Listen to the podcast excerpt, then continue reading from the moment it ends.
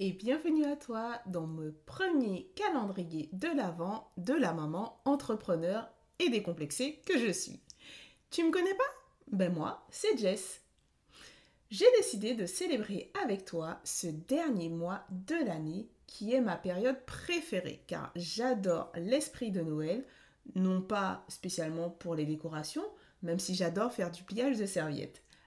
Ce que j'aime le plus, c'est vraiment l'esprit de joie et de convivialité que l'on retrouve chez la plupart des gens. C'est pourquoi tu retrouveras pendant ces 25 prochains jours un épisode plutôt court qui reprendra des anecdotes entrepreneuriales, toujours avec humour, autour de l'organisation. D'ailleurs, ta mission, si tu l'acceptes, sera de kiffer le moment présent et d'essayer de deviner si c'est une anecdote qui me concerne ou non. Si tu t'es retrouvé dans les épisodes, laisse-moi 5 étoiles. Et même si tu t'es pas retrouvé, laisse-moi 5 étoiles.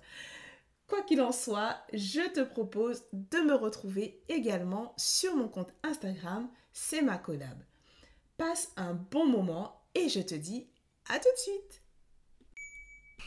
Hello hello, j'espère que tu vas bien. Aujourd'hui, on va parler de pouvoir magique.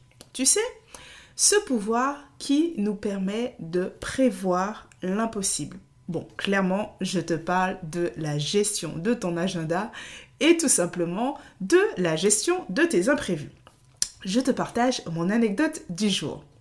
Tu es tranquillement en train de travailler parce que clairement, tu as prévu une journée super dense, super focus. Et là, tu as ton téléphone personnel, bien évidemment, qui sonne. Tu regardes l'écran, ce n'est pas malheureusement pour toi ta copine à qui tu n'as clairement même pas le temps de répondre sur WhatsApp, mais c'est c'est l'école de ton enfant qui, bien évidemment, est malade, malheureusement, le jour où tu avais décidé de faire une nocturne. Alors, ni une ni deux, tu essaies de joindre ton plan B, qui est soit euh, ton conjoint, soit éventuellement quelqu'un qui te dépanne quand ce genre de choses arrive. Sauf que malheureusement, personne ne répond.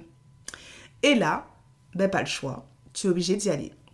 Ni une ni deux, tu fermes ton PC, tu t'habilles, bref, tu te rends telle la Wonder Woman que tu es à l'école pour récupérer ton enfant. Si je t'explique tout ça, c'est tout simplement pour te partager les trois choses auxquelles tu dois penser la prochaine fois. Que tu vas faire ta planification de ta semaine. 1.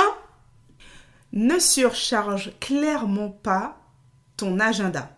Limite-toi vraiment à trois tâches par jour, en tout cas trois grosses tâches. 2. Si tu as des déplacements, anticipe bien ton temps de trajet. Parce que mine de rien, quand on a effectivement ce type d'imprévu qui arrive et qu'on doit rouler en ayant en tête que son enfant est malade, et eh ben en général on est un petit peu euh, déconcentré, on dira ça. Anticipe bien tes déplacements dans ton agenda. Et 3, et eh ben ça va être tout simplement de souffler lorsque tu auras potentiellement ce genre d'imprévu, que ce soit celui-ci ou que ce soit autre chose, prends le temps de respirer et malheureusement de faire avec. Parce que même si l'imprévu ne peut être planifié, il peut être bien géré avec une bonne organisation. J'espère que ces petits conseils te plairont. En tout cas, n'hésite pas à me partager ce que tu en as pensé. Allez, je te dis à demain. Ciao